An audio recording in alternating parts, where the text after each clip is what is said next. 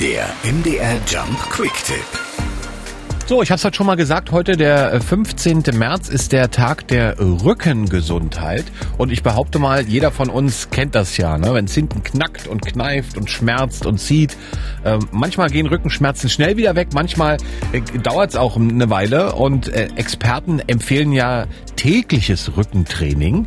Äh, und da gibt's ja so viele Möglichkeiten. Da kann ich einen Online-Kurs machen oder ins Fitnessstudio gehen. Ähm, das kann alles funktionieren, muss aber nicht. Das sagt zumindest mein Kollege Jan Schlegel. Der war nämlich beim Fitness- und Bewegungsexperten und hat sich mal beraten lassen. Jan, äh, du hast jetzt rausbekommen, wie ich gegen meine Rückenschmerzen äh, vorgehe. Wo kommen sie her? Wer hilft? Und gibt's vielleicht sogar sowas wie eine Zauberformel gegen Rückenschmerzen?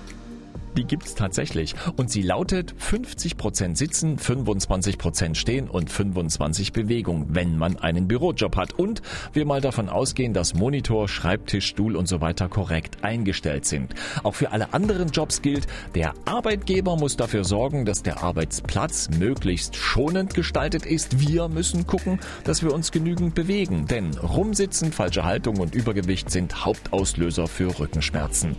Zum Online-Kurs, der kann funktionieren, wenn man leichte Probleme hat. Es gibt dort aber keinen Feedback vom Trainer. Und deswegen ist eine Sportgruppe besser. Da kann man genau gucken, wo liegen die Probleme, was muss trainiert werden und wie mache ich es richtig. Der MDR Jump Quick Tip. Noch mehr Infos zum Thema auf jumpradio.de. MDR Jump. Einfach besser informiert.